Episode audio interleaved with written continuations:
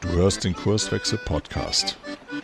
Wir machen Arbeit wertevoll, lautet unsere Vision. Im Podcast sprechen wir über lebendige Organisationen, den Weg dorthin und die Nutzung von modernen Arbeitsformen.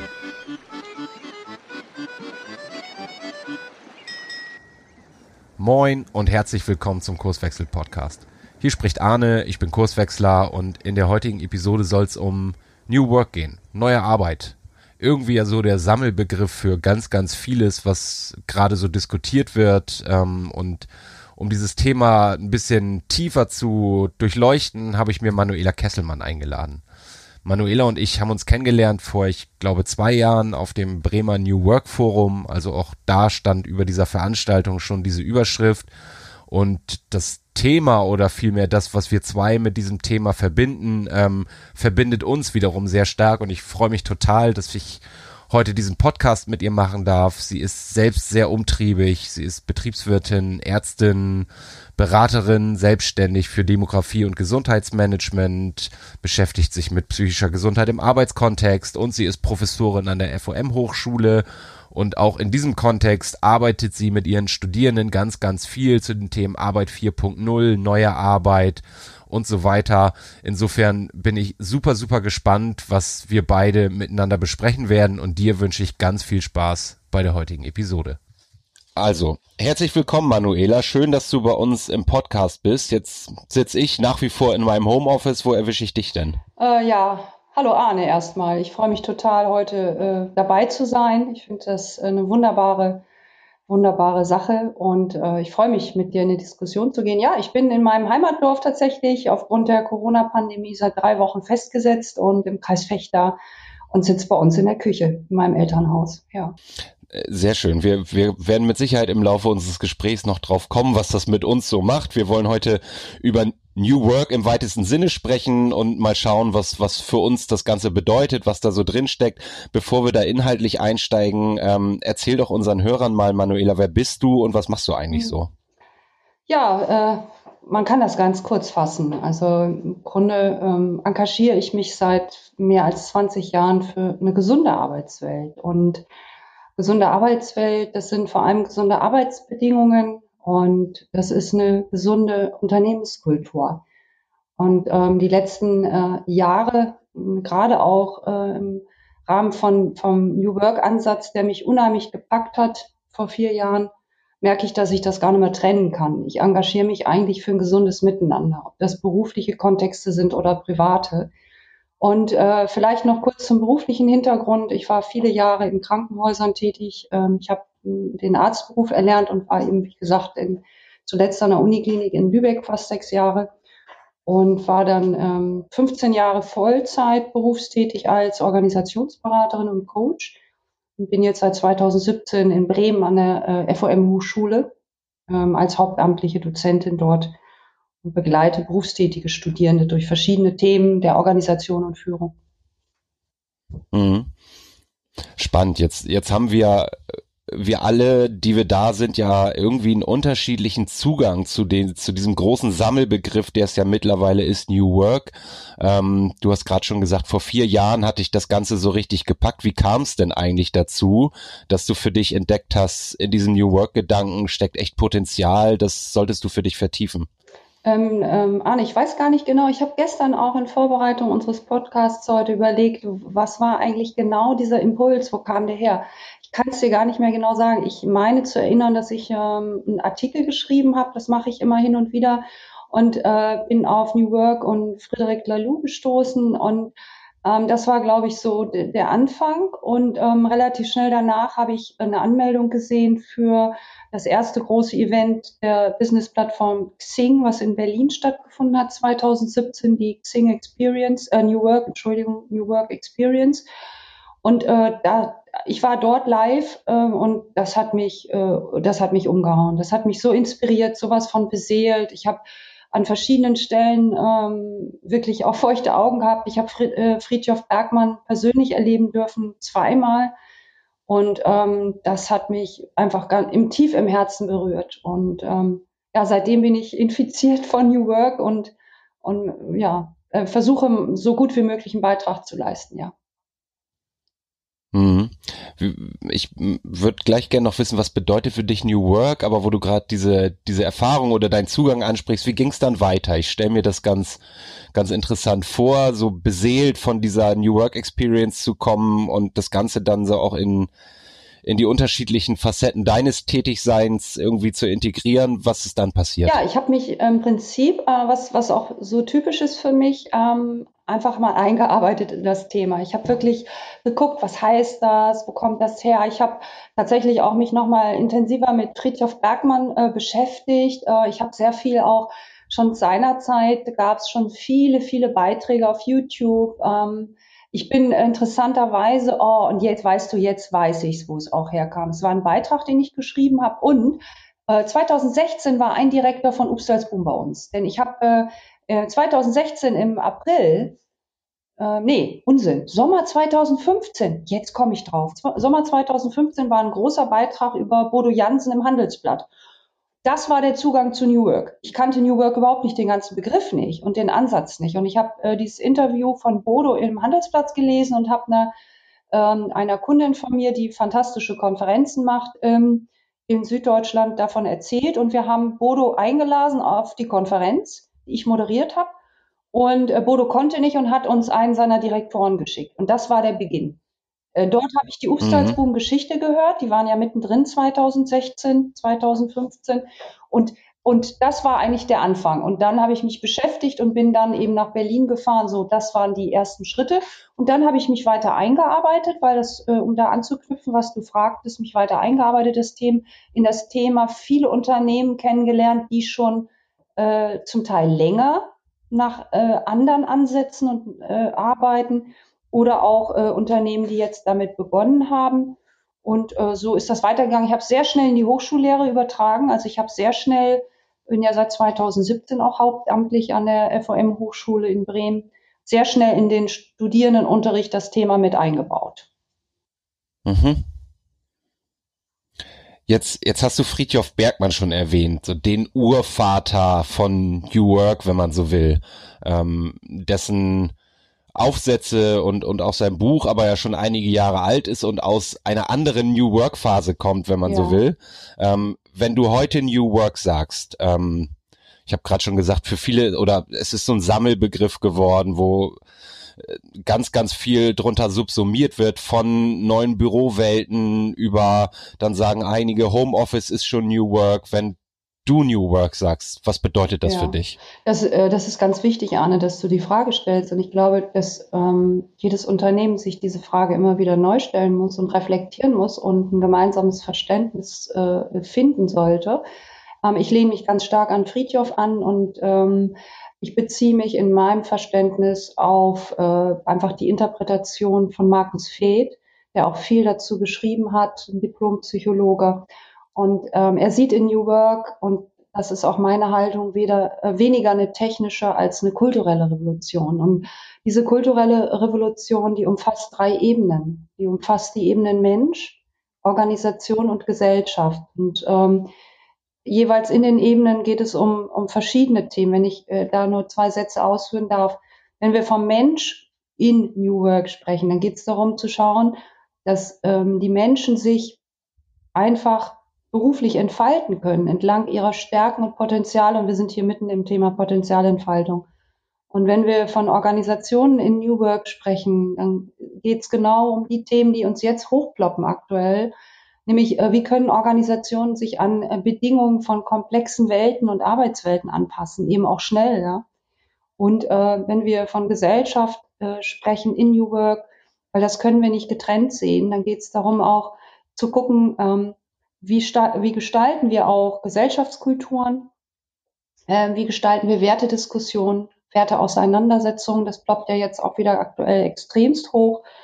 Und äh, äh, Feth interpretiert äh, Friedjof so, und Friedjof hat es an in verschiedenen Stellen auch gesagt, es geht auch darum, ähm, auf einen maßvollen Kapitalismus hinzuarbeiten. Maßvoll, wir haben ja spätestens in der Finanzkrise 2009 gesehen und wir werden auch gucken, was im Moment sich entwickelt, äh, wirtschaftlich bei uns im Rahmen der Corona-Pandemie, dass eben dieser, dieser Gierkapitalismus überhaupt nicht weiterführt. Und ähm, das ist so der Dreiklang, den ich, den ich so für mich da verstehe. Mhm. Jetzt ist, ähm, also wenn wir wenn wir von New Work sprechen, dann verleitet ja schon der Begriff ein Stück weit dazu, auch mal die Frage zu stellen, was ist denn in Abgrenzung dazu Old Work? Könntest du das für dich? Ja, also ich glaube, dass, dass das auch ein umfassender Begriff sein muss. Äh, es geht, ähm, es geht ja, es geht ja um das Weltbild auch. Also Old, Old Work und New Work unterscheiden sich ja durch, durch den, den Ansatz, die Welt zu sehen und zu begreifen und zu interpretieren und, und wahrzunehmen. Ne?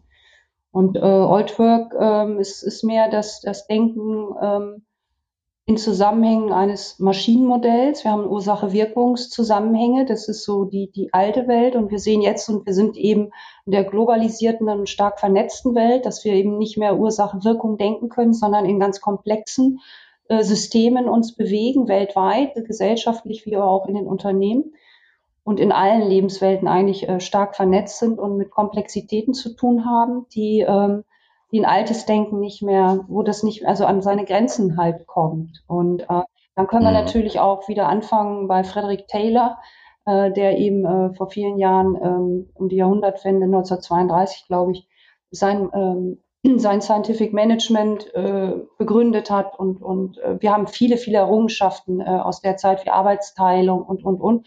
Aber die ganzen äh, Ansätze von Arbeit, die, die kommen heute an Grenzen. Ne? Wir haben Hierarchien, die an Grenzen kommen. Wir haben äh, die Unterscheidung zwischen Kopfarbeit und Handarbeit, die an Grenzen kommt. Das sind ja alles Errungenschaften aus dieser Zeit, Old Work. Und heute möchten die Menschen eben sich einbringen, ihre Potenziale einbringen, Freiräume zur Entfaltung haben, äh, sinnvolle Arbeit mhm. erleben, äh, Sinn in der Arbeit erleben und mitreden, mitdiskutieren, mitreflektieren. Und das sind Themen, die äh, die ähm, in der Old Work nicht vorgesehen waren. Deswegen das, kommt das an Grenzen aus verschiedenen Gründen. Das müsste man weiter ausführen. Mhm. Ja, was, was ich ganz wichtig dabei finde, ist, ähm, dass dem Taylor ja gern irgendwie nachgesagt wird, der sei irgendwie menschenfeindlich gewesen oder dass, also Menschen, die sich nicht entlang ihrer Potenziale entfalten können, das sei ja irgendwie inhuman oder unhuman, wie sagt man, weiß ich nicht. Und mir ist ganz, ganz wichtig dabei zu sagen, ähm, das war überhaupt nicht sein Ansinn, sondern die Zeit war eine andere. Also der Taylor hat halt erkannt, dass durch die, durch die industrielle Revolution ja irgendwie die Märkte plötzlich ganz weit waren. Also ich war in der Lage, durch, durch äh, Eisenbahn und Schiff meine, meine Waren in die ganze Welt zu verschiffen, so dass ich im Grunde genommen ähm, in der Betriebswirtschaft spricht man von Verkäufermärkten. Also ich konnte ein Stück weit meinen Kunden ignorieren ähm, und Taylor hat ja erkannt, ähm, es geht jetzt ausschließlich um Effizienz. Also wenn wir unternehmerischen Erfolg anstreben, dann ist die Marge entscheidend, weil wir verkaufen können wir ja sowieso. Und was Taylor gleichzeitig ja versprochen hat, ist, dass durch dann auch die Fabrikarbeit, die dann bei Ford das erste Mal so richtig ja angelaufen ist, ähm, ganz einfach die Produktivitätssteigerung unfassbar nach oben gehen würde und das gleichzeitig in einem Wohlstand auch für die Menschen mündet. Ähm, also erstens, vorher war ich vielfach in der Landwirtschaft unterwegs oder im, im Handwerk, habe fünf, sechs, sieben Tage, zwölf, vierzehn Stunden körperlich hart gearbeitet und die Aussicht, die Taylor ja so ein bisschen gestellt hat, war, du hast plötzlich auch Freizeit. Ja. Weil du musst nicht mehr so viel arbeiten und du hast Geld in der Tasche, um mit der Freizeit was anzufangen. Also es ist ja auch eine große Zeit, wo dann für Sport und Kultur und all diese Sachen Raum war. Und es war insofern, finde ich zumindest gar nicht unmenschlich, sondern es passte einfach in die Zeit und die, die Arbeitsumwelt hat das hergegeben. Es war einfach clever, das so mhm. zu machen. Das hast du gerade schon angesprochen. Heute ist es völlig anders. Ähm, und das, das weiß jeder aus seiner eigenen Organisation. Wir leben in einem extrem hohen Wettbewerb, der letztendlich ja auch die, die Komplexität ein Stück weit mit ausmacht.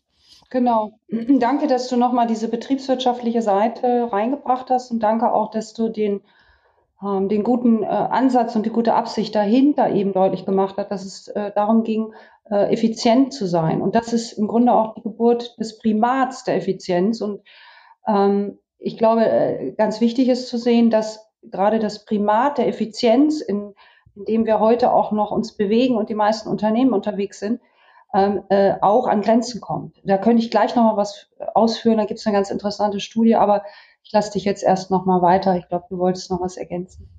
Nee, gar nicht so. Ich, ich, du hast mir äh, gerade schon einen großen Gefallen damit getan, im Grunde genommen, für den weiteren Gesprächsverlauf, indem du mir drei Dimensionen angeboten hast.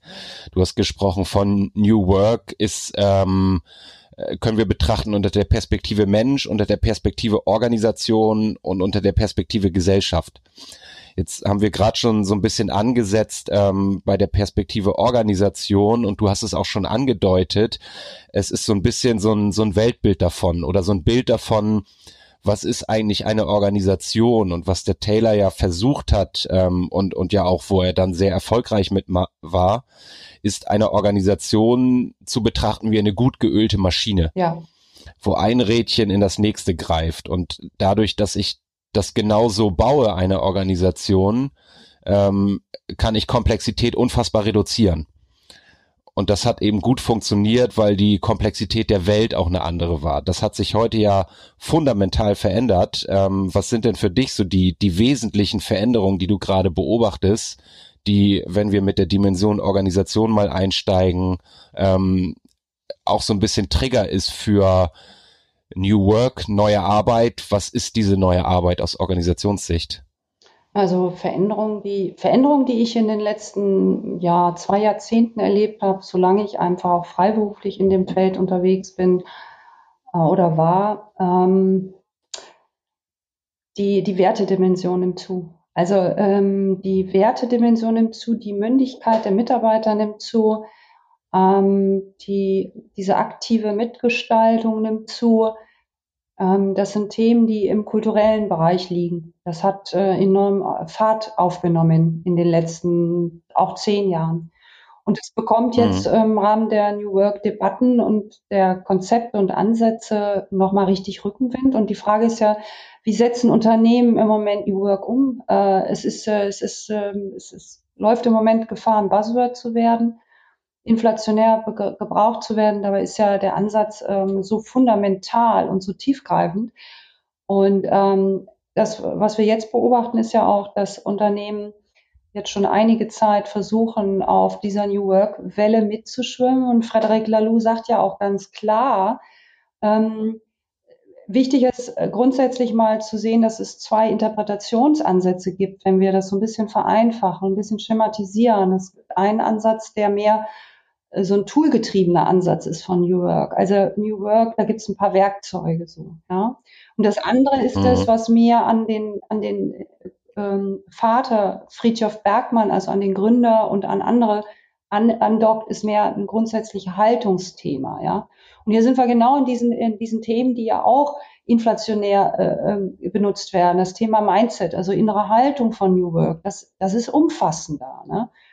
Und mhm. da können wir mal äh, hingucken, was heißt das eigentlich? Ne? Was heißt eigentlich New Work in dem umfassenden? Ähm, da ist, da, da sind wir genau an den Werten, da sind wir da, da sind wir am Menschenbild, da sind wir an den Grundprämissen der Organisationskultur, nämlich wie, wie sehen wir Menschen in der Organisation? Sehen wir sie als Erfüller von, von Aufgaben? Äh, sehen wir sie als Potenzialträger?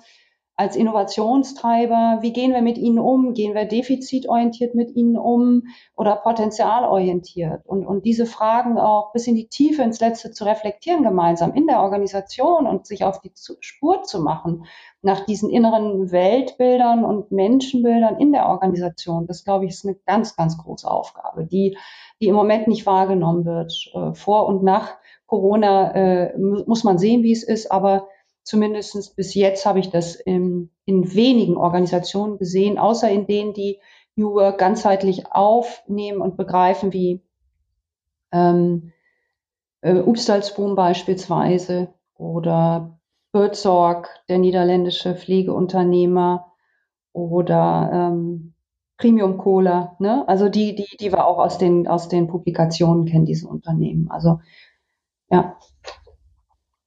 Wenn, wenn du erlaubst, du sprichst, finde ich, schon ganz wichtige Punkte an, würde ich, würde ich trotzdem nochmal ähm, kurz ergänzen, so die betriebswirtschaftliche Perspektive. Also wenn ich mich als, als Inhaber eines Unternehmens oder als Geschäftsführer, Vorstand äh, jetzt frage, warum sollte ich eigentlich, ähm, und jetzt bespiele ich bewusst mal so ein bisschen ähm, so die, die gängigen Vokabeln, die dann benutzt werden, auf diesen Zug jetzt aufspringen Ja, warum, warum sollte ich mit meiner Organisation jetzt auch irgendwie in diese New Work Schiene gehen?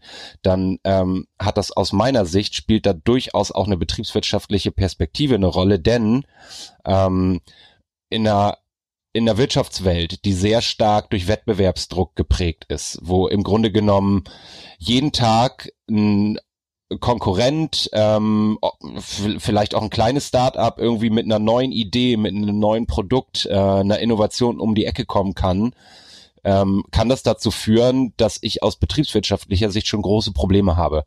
Also plötzlich löst ein Konkurrent ein äh, Problem, was ich in der Lage bin oder was ich irgendwie für meine Zielgruppe lösen will, besser, schneller, effizienter als ich und schon habe ich genau. ein Problem. Ähm, und jetzt geht's ja darum, gerade wenn wir über Innovation sprechen, wie kriege ich das denn eigentlich hin? Ist ja auch für viele Unternehmen ein großes Thema. Wir brauchen irgendwie sowas wie eine Innovationskultur, heißt es dann. Ähm, das Innovation, da steckt erstmal ähm, im Kleinen eine Idee hinter. Und Ideen haben Menschen. Und die kann ich nicht dazu zwingen, Ideen zu haben, sondern da, und das, das weißt du als Psychologin äh, ja total gut, was braucht es eigentlich für Kreativität und ähm, also ich muss schon irgendwie dann als Mitarbeiterin oder Mitarbeiter auch irgendwie eine gewisse Emotionalität zu diesem Problem, was ich zu lösen habe, entwickeln. Sonst stehe ich morgens um neun auf der Matte und frage Chef, was soll ich heute tun? Ähm, und um das irgendwie möglich zu machen, geht's ja eben auch, also Innovation kriege ich nicht durch einen Prozess Prozesse beziehen sich ja immer auf Wissen aus der Vergangenheit. Ich kann reproduzieren durch Prozesse, aber ich kann nicht Neues schaffen und auch nicht auf Neues aus dem Wettbewerb reagieren können, wenn ich nicht Ideen habe, mit diesen neuartigen Problemen umzugehen. Und weil eben nur Menschen diese Ideen haben können, muss ich dafür sorgen oder hab, sollte ich als Organisation großes Interesse daran haben, dass Menschen, ähm, du hast das Thema Potenzialentfaltung angesprochen, eben auch ihre Potenziale in der Organisation ähm, entfalten können und eben auch wollen. Und äh, das ist für mich so ein bisschen die Brücke. Warum ist New Work eigentlich aus aus einer wirtschaftlichen Perspektive auch wichtig für Organisationen? Weil der Faktor Mensch viel, viel stärker in den, in den Mittelpunkt auch von, von Wettbewerb rückt. Ja, Arne, aber lass mich gerade am Anfang deiner, äh, deiner Ausführung nochmal andocken. Also ich glaube, dass mhm. äh, der Ansatz, äh, wenn ich versuche, dich zu zitieren, äh, dass ein Unternehmer erkennt oder äh, auf den Zug aufspringt. Ähm, ich glaube, die Formulierung beinhaltet mehr so ein, äh, ich muss jetzt einem Trend hinterherlaufen oder äh, ich springe jetzt irgendwo auf. Nein, nein, die Grundüberzeugung muss da sein, eines jeden Unternehmers, äh, wie er sein mhm. Unternehmen zukunftsfest macht, äh, gemeinsam mit seinen Mitarbeitern. Und da geht es, genau wie du sagst, im Moment heute darum, weil die technologischen Entwicklungen sind exponentiell die sind so schnell, das ist, äh, das ist fundamental anders als noch in der sogenannten Old Work, wie du ja gerade ausführtest. Das heißt, diese Anpassungsfähigkeit, die ist enorm äh, wichtig und muss schnell passieren. Und insofern mhm. geht es gar nicht darum äh, zu sagen, ich mache jetzt auch mit bei New Work, sondern die tiefe Überzeugung, ich muss mich, muss schneller mich anpassen, ich muss wach sein, ich muss lernend werden, ich muss lernen, ich muss gucken, und zwar jeder Mitarbeiter auch. Äh, das ist, eine, das ist eine kulturelle Frage, weil hier geht es auch um, um, um das auszuführen, was, was Innovation ja bedeutet, wie du sagst. Äh, wir sind hier sofort in der Wertediskussion, denn um äh, Menschen potenzialorientiert zu betrachten, musst du ihnen vertrauen. Du musst die Sicht auf mhm. den Menschen haben, als das, das ist mein Potenzial, das ist mein Kapital. Und ich gebe diesen Menschen den Freiraum, Ideen zu entwickeln. Und sie werden diese Ideen entwickeln. Wenn du, wenn du gesehen hast, wie was, was sich entfalten kann durch eine Vertrauenskultur, durch eine Kreativitätskultur, das ist unvorstellbar, was Menschen dort äh, unabhängig vom Bildungsgrad für tolle Ideen haben und ähm, letztlich für Innovationen zuständig sind. Wir alle kennen Dropbox, Dropbox, äh, das mhm. amerikanische Unternehmen. Äh, die haben äh, vor vielen Jahren schon eingeführt einen, einen festen Tag, wo Mitarbeiter nur innovativ sein können. Die können völlig verrückte Ideen spinnen, die haben Zeit für genau das. Das machen viele Unternehmen jetzt. Aber es geht eben nicht darum, die Sesselecke dazu oder so Kreativitätsräume vom, vom Bürooutfit und von dem Design und so weiter, sondern es geht um die Kultur. Die Kultur schafft Innovation. Die, die Freiräume schaffen Innovation und nicht die, die ähm, wie soll ich sagen, diese Büro, die Büroarchitektur, die jetzt so ein bisschen auf, auf Labor und so, ne, und bunt und, und, und Lego und so weiter. Da, das ist es nicht, sondern den Menschen diesen Freiraum zu geben und das Vertrauen zu haben, dass die, und ihnen den Freiraum zu geben, diese Kreativität auch zu, zu leben, äh, neben, neben den normalen Aufgaben, die sie haben. Hm das ist mein Punkt im Grunde. Also ich, worauf ich hinaus wollte, ich kann Anpassungsfähigkeit, ich kann Innovationsfähigkeit nicht top-down anweisen. Ich kann nicht sagen, sei innovativ genau. oder pass dich an, sondern was ich brauche, sind die Menschen, die das in meiner Orga für meine Organisation tun. Und da kommen wir, und das, das ist das, was ich mit der Brücke meinte, zu der Brücke, wie stelle ich denn einen Rahmen zur Verfügung, der das möglich macht? Und dann bin ich total bei dir. Dann geht's um, um zwischenmenschliche Werte, um, um Kulturfragen, die miteinander zu verhandeln und zu klären sind. Ähm, und oft passiert das ja ganz unbewusst. Dieses, was ich jetzt gerade, Kultur klärt und verhandelt sich irgendwie aus, das machen wir ja nicht. Wir setzen ja nicht ein Meeting an, um das zu tun. Das würde nichts bringen. Sondern es sind ja mehr so die Gewohnheiten, die man miteinander einübt und die irgendwann selbstverständlich werden. Genau. Und das, das wäre jetzt meine, meine Frage. Was können Organisationen denn anders machen heute, um überhaupt Möglichkeiten zu schaffen. Du hast exemplarisch von diesem Open Friday, ähm, nenne ich das mal gesprochen, den Dropbox da macht. Also was sind so Rahmenbedingungen, die ich herstellen kann, damit sich, damit sowas entstehen mhm. kann? Ähm, ich, würde, ich würde die Mitarbeiter immer fragen. Ich würde fragen, was braucht ihr, um, um äh, kreativ zu sein, um Ideen zu entwickeln? Was, was sind die Räume, die ihr dazu gebrauchen könnt? Ich würde immer gucken, was die Mitarbeiter brauchen, um diese Innovation zu produzieren, zu leben, ähm, Ideen zu, zu generieren, weiterzuentwickeln, auch mit verschiedenen Techniken, die wir dafür haben, eben auch Innovation, Design Thinking, andere Tools. Lass mich noch mal einen Einsprung zurückgehen zum Unternehmer selber. Ich glaube, dass der Unternehmer mhm. selber ist, ist eine ganz zentrale Figur. Denn wenn wir sagen, ähm, Unternehmen müssen agil sein aufgrund der äh, schnellen Umwelten, dem hohen Wettbewerbsdruck, aufgrund der, der rasanten technologischen Entwicklung und auch der Veränderung der Geschäftsmodelle, die rasant sind, ähm, das, äh, das beginnt das beginnt ähm, beim Unternehmer selber und zwar bei seiner inneren Haltung und seinen inneren Überzeugungen. Sprich, ist er im, im, im Kopf, ist er frei, äh, ist er flexibel, ja? Äh, oder, oder welche, welche ähm, äh, Blockaden hat er vielleicht, ja? Also ich glaube, diese, diese Selbstreflexion ist enorm wichtig ähm, und die beginnt tatsächlich, wenn wir noch hierarchische Unternehmen haben, äh, beim Eigentümer, äh, beginnt top-down bei den Führungskräften. Das heißt, Innovationsfähigkeit von Unternehmen äh, beginnt auch in den Köpfen der Einzelnen. Ja?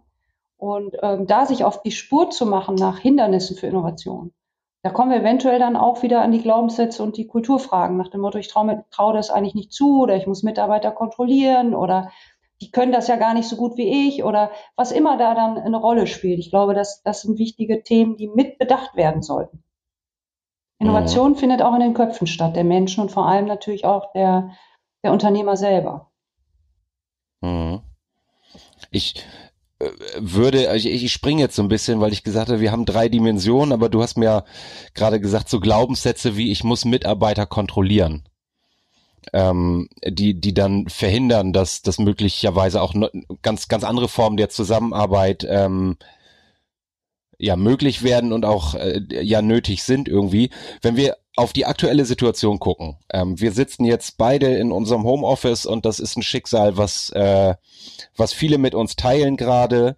Ich ich habe auch ein paar ähm, der der Organisationen, mit denen ich gerade intensiv zusammenarbeite, die ähm, alle, in dem Fall sind es über 1000 Mitarbeiter, ins Homeoffice geschickt haben. Ähm, und ähm, jetzt gilt das, glaube ich, da gar nicht so, dieser Glaubenssatz in der Organisation, ähm, sondern aber vielleicht in anderen, die das, die das auch gemacht haben. Ich muss Mitarbeiter kontrollieren.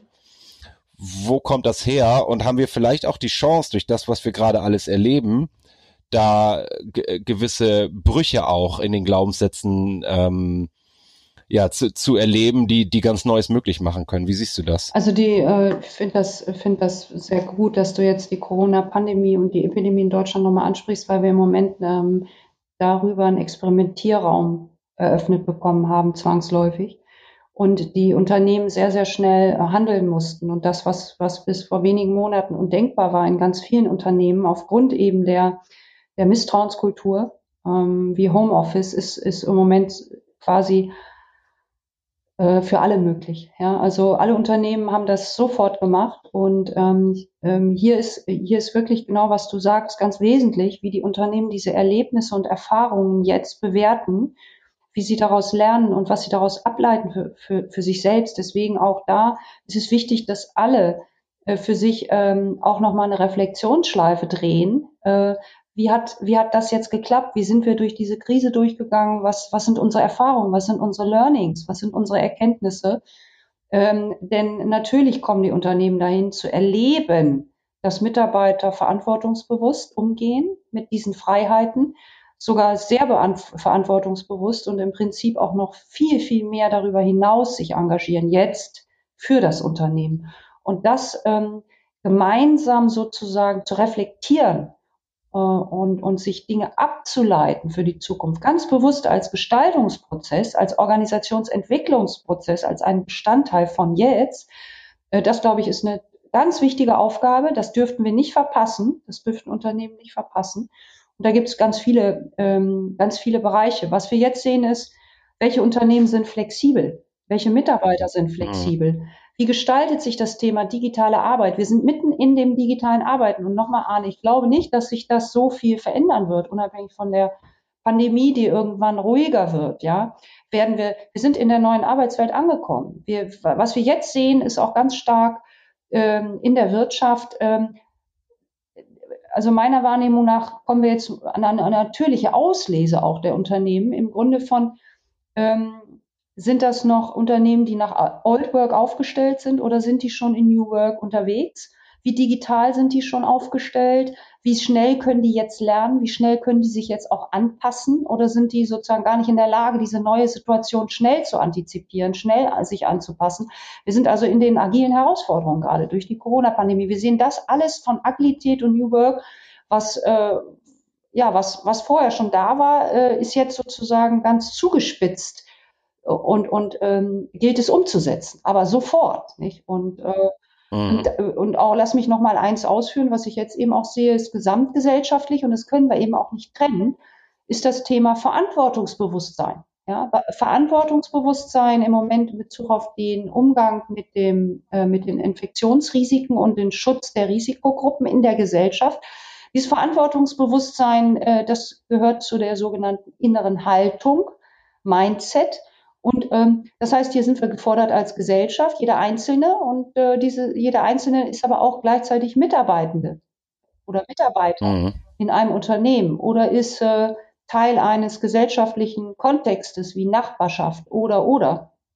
Das heißt, hier sehen wir äh, als Gesellschaft gefordert, aber das kannst du nicht abgetrennt sehen, weil wenn, wenn, wenn eine Person sich jetzt verantwortungsbewusst verhält und, und sich schnell anpassen kann und flexibel ist, dann ist diese Person sehr gut geeignet für die selbstorganisierten Teams und die selbstorganisierte Arbeit, die zunimmt.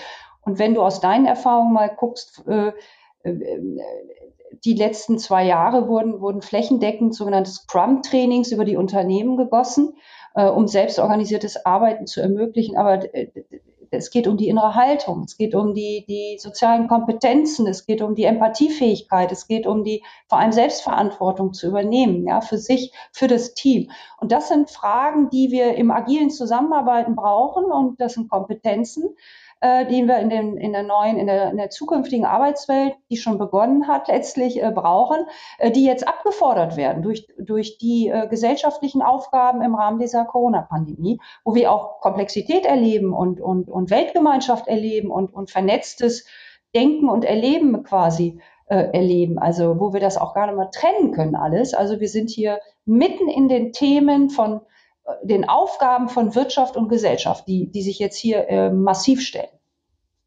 Mhm.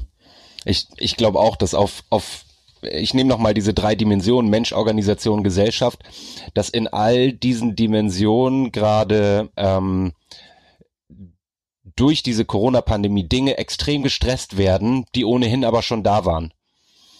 Also dass, dass Organisationen, die vielleicht in so einem Modus waren, dass sie schon einen gewissen Veränderungsdruck gespürt haben, aber vielleicht noch so, ja, wir probieren mal ein bisschen, wir setzen mal ein Scrum-Team auf oder wir ähm, äh, was es am Ende ja nicht ist, obwohl wir wissen, dass Scrum funktioniert, aber Scrum allein reicht eben nicht, wie du ja auch schon angesprochen hast. Es geht ja um viel, viel mehr.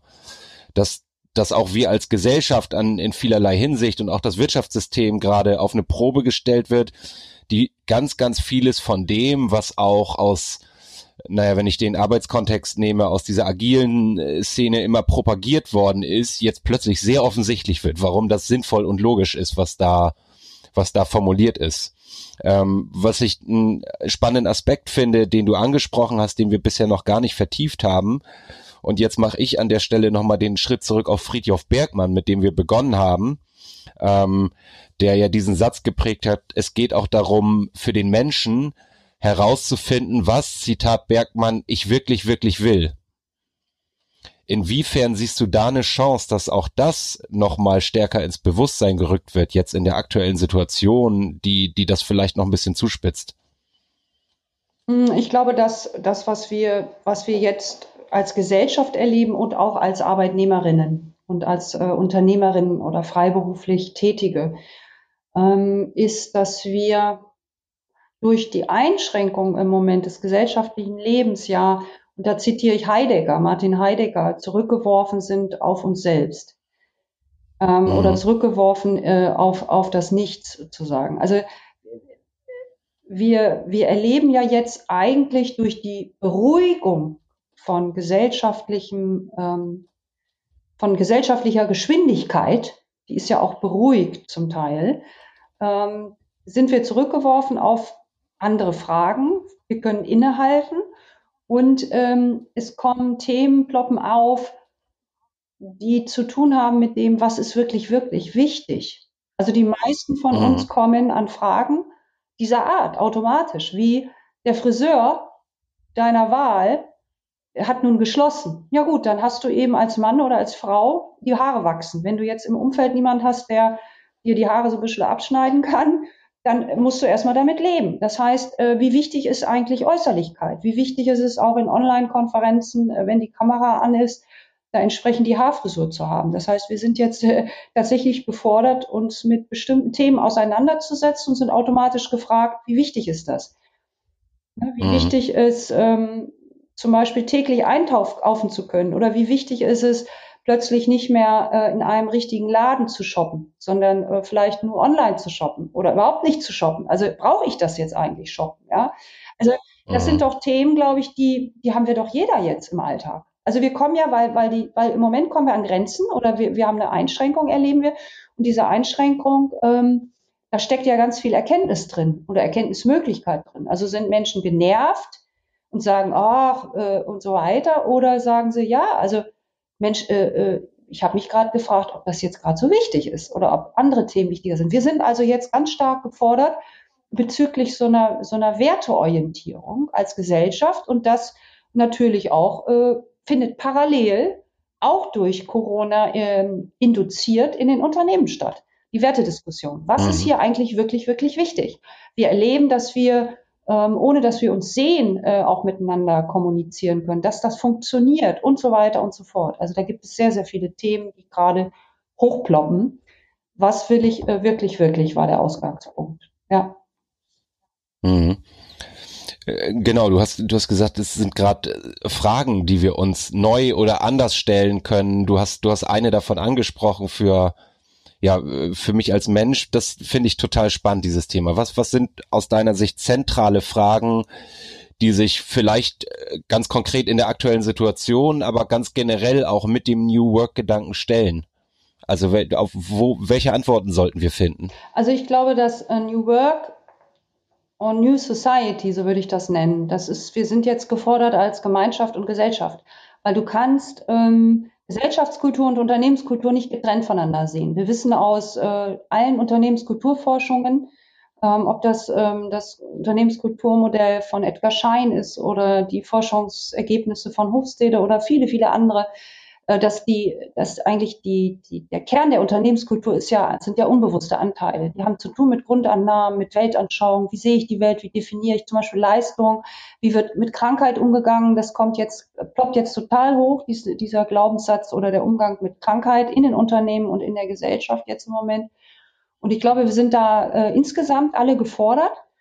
Und ähm, wo, wo geht die Reise hin? Wo, wo geht die Reise hin? Wir haben da eine Menge von, von Zukunftsprojektionen. Äh, was wir jetzt schon sehen, Arne, was auch begonnen hat, ist, dass, und das sehen wir auch ganz aktuell in der, in der Krise, dass der Trend zur Entökonomisierung, und zwar Effizienz ist nicht mehr alles, ja, das hat begonnen, ja.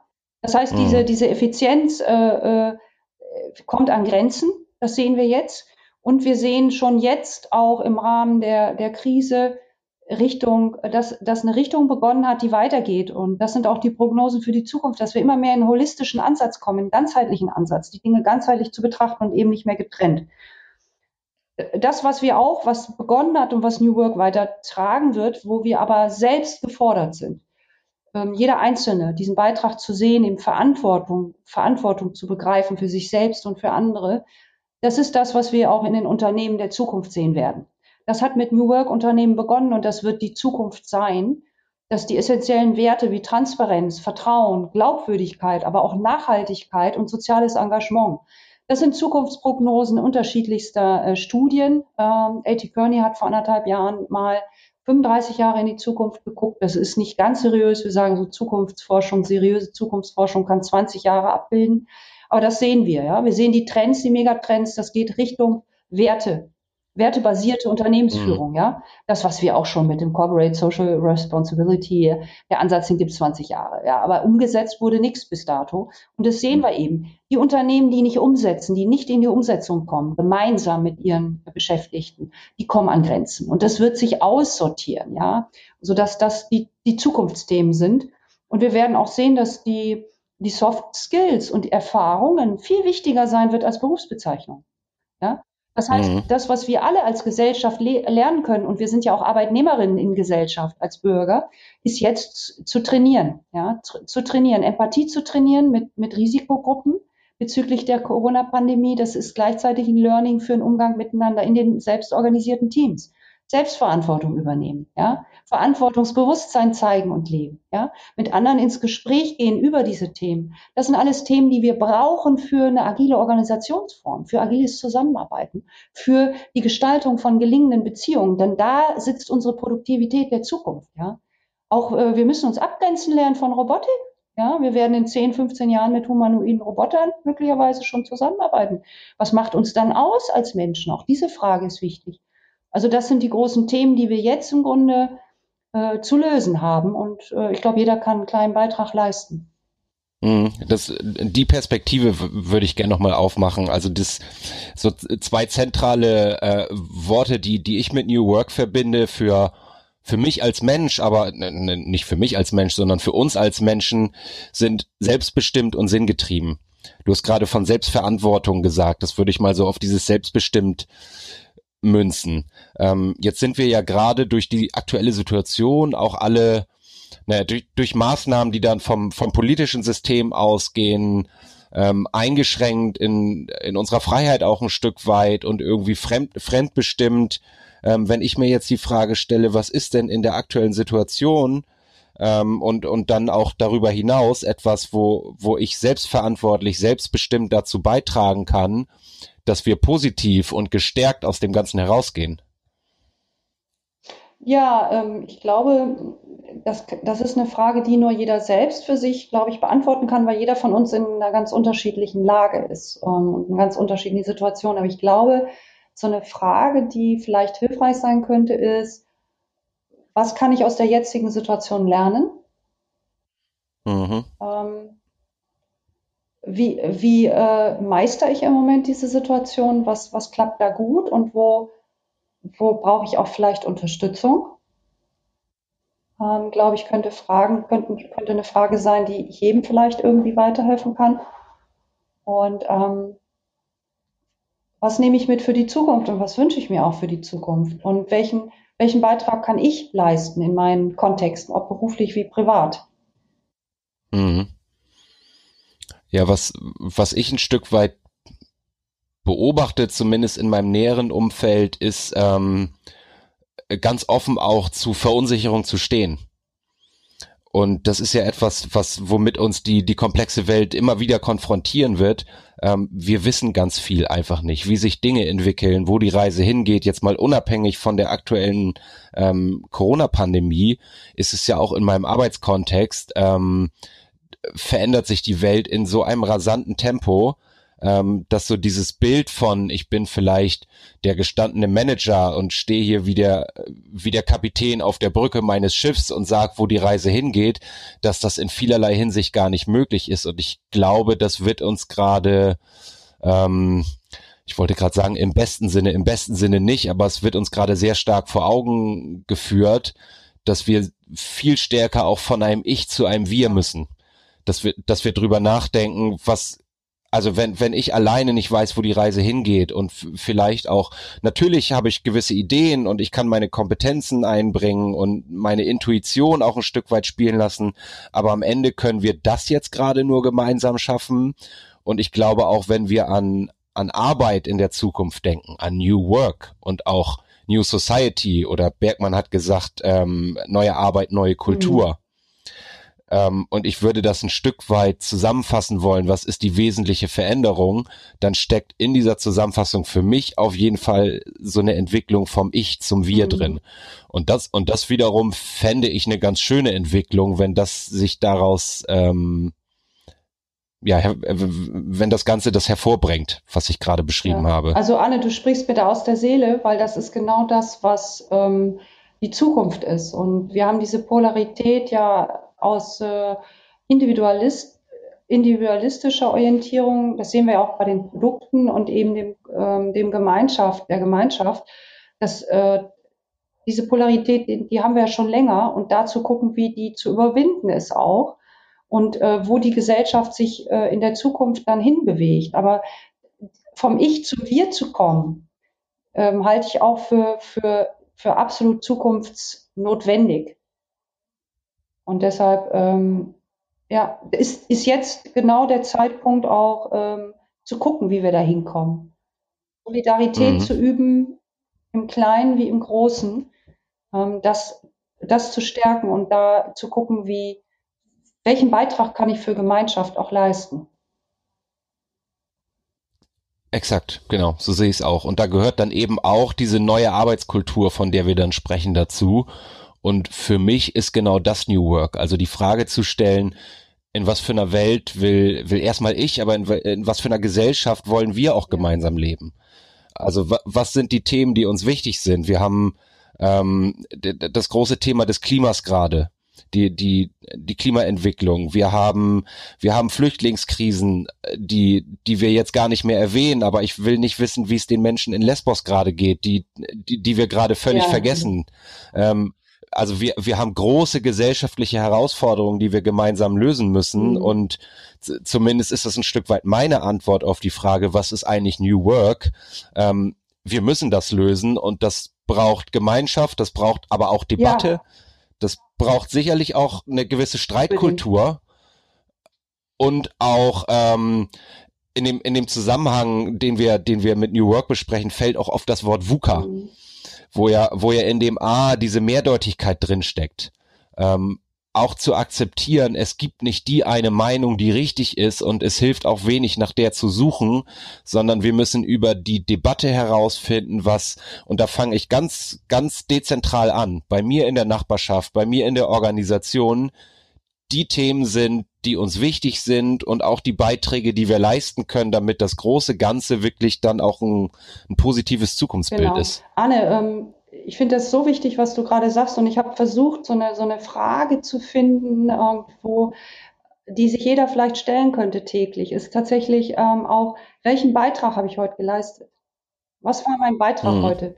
Und das kann sein in meinem Team, das kann sein in der Nachbarschaft. Und ähm, was mich, was mich sehr, sehr stark bewegt und berührt, ist im Grunde ähm, ja immer noch so diese, diese Opferhaltung, ne? also diese Opferhaltung von vielen Menschen, ob das ist in der Organisation, dass der Arbeitgeber ist schuld, die Politik ist schuld und es wird geredet und geredet. Ich glaube, dieses Thema ist wirklich ins Tun kommen und sich selber reflektieren, sich Feedback geben lassen, ins Gespräch gehen, wenn uns was auffällt, das Rückmelden, das, die Themen, die wir jetzt haben gesellschaftlich, das sind die Themen, die wir in der Organisation haben, eins zu eins. Also spreche ich Störungen an, spreche ich Dinge an, die mir auffallen, wo ich eine andere Haltung habe. Äh, äh, ob das ist im Supermarkt, dass, dass du Abstand hältst, Arne, aber dich einer umrempelt, ja, äh, lässt du das gehen oder, oder sprichst du es äh, gewaltfrei an und so weiter. Das sind alles Themen, die wir ja in der Organisation brauchen. Und insofern auch dieses, welchen Beitrag habe ich heute geleistet? Wo war ich heute aktiv? Ja, was war heute mein, mein Mehrwert für andere auch, nicht nur für mich selber? Ich glaube, das, das ist wirklich wichtig. Ja.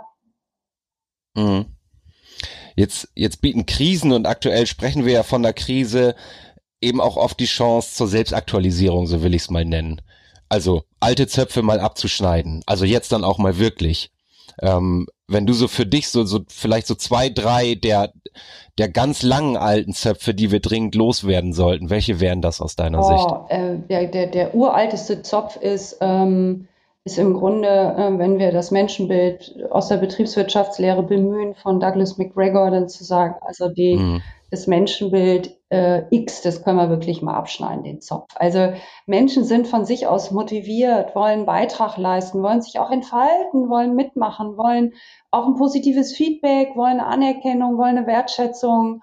Und es gibt keine faulen Menschen, ganz im Gegenteil. Ich glaube, der Zopf muss mal dringend abgeschnitten werden, ja.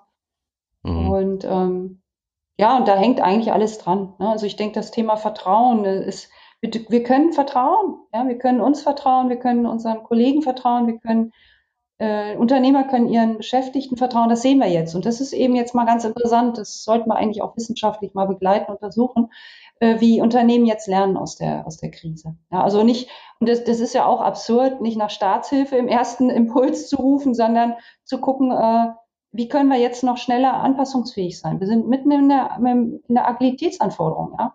Und ähm, was können wir jetzt lernen? Wie lernen wir daraus? Ich bin äh, auch gespannt, Arne, welche Unternehmen sich diese Frage stellen und welche Beschäftigten sich diese Frage stellen. Wie haben wir, wie haben wir jetzt eigentlich diese, diese Krise gemeinsam gemeistert? Was hat gut gelaufen, was nicht? Also sogenannte Ret Retroperspektiven durchzuführen gemeinsam, ja.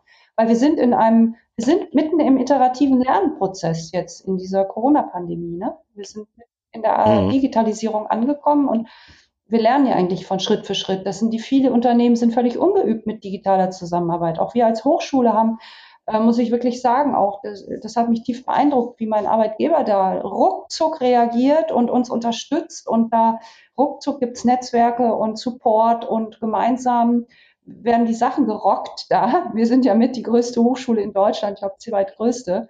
Und äh, das ging ruckzuck, ging das, sowas von agil. Und wir sind ja fast alle ungeübt, weil wir eine Präsenzhochschule sind im, im digitalen Zusammenarbeiten und im digitalen Lehre gestalten. Und zup, zup, zup sind wir da gefordert und helfen uns als Kollegen und kriegen von unseren Studierenden, das sind die Digital Natives, äh, da Support. Also das ist eine unglaubliche Energie und, und äh, gerade was da, was da los ist. Also ich bin da ganz beseelt. Jetzt, jetzt hast du was angesprochen, was, was mir so ein bisschen äh, direkt ins Herz redet, was, was ich auch eigentlich immer wieder oder nicht, nicht müde werde zu betonen, wenn ich auch mit, mit unseren Kunden oder Menschen in Organisationen spreche. Ähm, du hast dieses Menschenbild von Douglas McGregor angesprochen. Ähm, für, für die Hörer, die sich jetzt fragen, wer ist das denn und was ist das? Ich verlinke das mal in den Shownotes, äh, dass ihr draufklicken könnt. Ähm, letztendlich finde ich, wenn, wenn ich auf Organisationen gucke und mir die Frage stelle, wie baue ich denn so eine Organisation, dass sich fast alle Fragen mit diesem Menschenbild beantworten lassen. Also das fängt, fängt an bei, muss ich Menschen eigentlich anreizen, weil sie dann bessere Leistung bringen. Ähm, das, das geht dann bis hin zu, ähm, welche Dinge kontrolliere ich, wie gehe ich mit Budgets um und so weiter und so fort. Also ich bin, ich bin gerade sehr dankbar und beseelt, dass du dieses Thema angesprochen hast. Ähm, und Manuela, wir haben über viele Chancen auch gesprochen jetzt in äh, in, in unserem bisherigen Gespräch. Mach uns doch mal Mut, wenn du so fünf, drei bis fünf Jahre in die Zukunft blickst. Was ist aus New Work geworden? Was haben wir gelernt? Wie sieht die Arbeitswelt aus? Also meine, meine Vision und meine große Hoffnung ist, dass wir ähm, dass wir uns alle als Gesellschaft und damit auch die einzelnen Organisationen sich wirklich weiterentwickeln und ähm, dass die alten Zöpfe, dass die, das Mut, dass die Organisation Mut und durch jetzt, durch diese Erfahrung auch lernen, äh, dass sie die Zöpfe abschneiden können, dass das sogar viel besser ist und die Unternehmen jetzt wirklich sehr produktiv auch sind, die Mitarbeiter, ähm, durch Freiraum, durch Vertrauen, ja, und dass vielleicht auch ähm, durch die zunehmende Digitalisierung Menschen mehr Freiraum bekommen können, ihre Potenziale zu entfalten, weil durch Digitalisierung und künstliche Intelligenz Routinearbeiten wegfallen werden, stupide Arbeiten wegfallen werden und da einfach ein neuer Raum entsteht für Arbeit, für Zusammenarbeit ähm, und für Kreativität. Das, das ist so die, die Vision. Und dass die Menschen und die Gesellschaft jetzt näher zusammenrückt. Also ähm, ich weiß nicht, welche Krisen noch kommen werden jetzt in den nächsten fünf Jahren, außer die Corona-Pandemie, aber dass, dass äh, wirklich unterm Strich mehr Menschen lernen aus dem und mehr Zusammengehörigkeit entsteht äh, für die nächsten Jahre als, als umgekehrt. Das ist meine, groß, meine große Hoffnung und mein großer Wunsch. Ja, ich finde, das, das ist ein schönes Bild und, und eignet sich fast, fast schon, oder nicht fast, also es eignet sich hervorragend, ähm, um unseren Podcast und die heutige Episode auch ausklingen zu lassen. Ähm, Manuela, vielen, vielen Dank, dass du dir die Zeit genommen hast. Ich fand, das war ein tolles Gespräch. Ich hoffe, unseren Hörern geht's auch so. Ähm, wir sprechen demnächst auch mal wieder persönlich sicherlich, wenn wir, wenn wir Gelegenheit dazu kommen. Also danke, dass du dabei warst. Ähm, bis bald. Bis bald, Arne. Und tschüss allen Hörern und alles Gute. Kommen Sie gesund durch die Zeit. Folge uns auch auf Twitter unter @kurswechsler und diskutiere mit uns über agile Themen.